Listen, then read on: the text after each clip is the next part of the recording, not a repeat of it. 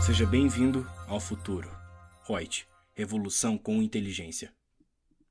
Olá, vamos a mais um podcast? Podcast da Reut, comigo, Lúcia Yang, consultora de treinamentos. Hoje o tema é se a possibilidade do empregado trabalhar tanto na matriz quanto na filial da empresa. Nós temos aí a súmula TST 129.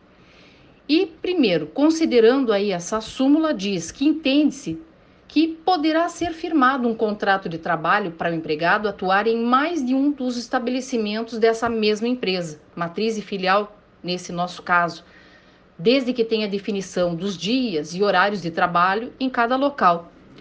Agora, de forma preventiva, sugere-se que seja consultada a norma coletiva de trabalho da categoria. E o que, que estabelece essa súmula TST 129? Ela diz contrato de trabalho, grupo econômico. Resolução 121 de 2003, DJ 19, 20 e 21 do 11 de 2003.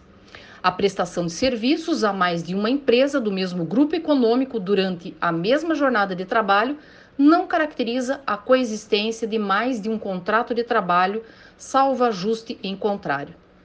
Então, toma-se como base para essa solução desta questão essa súmula.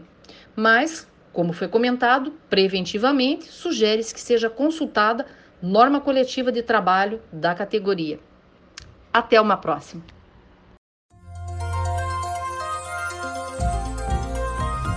Gostou do nosso podcast?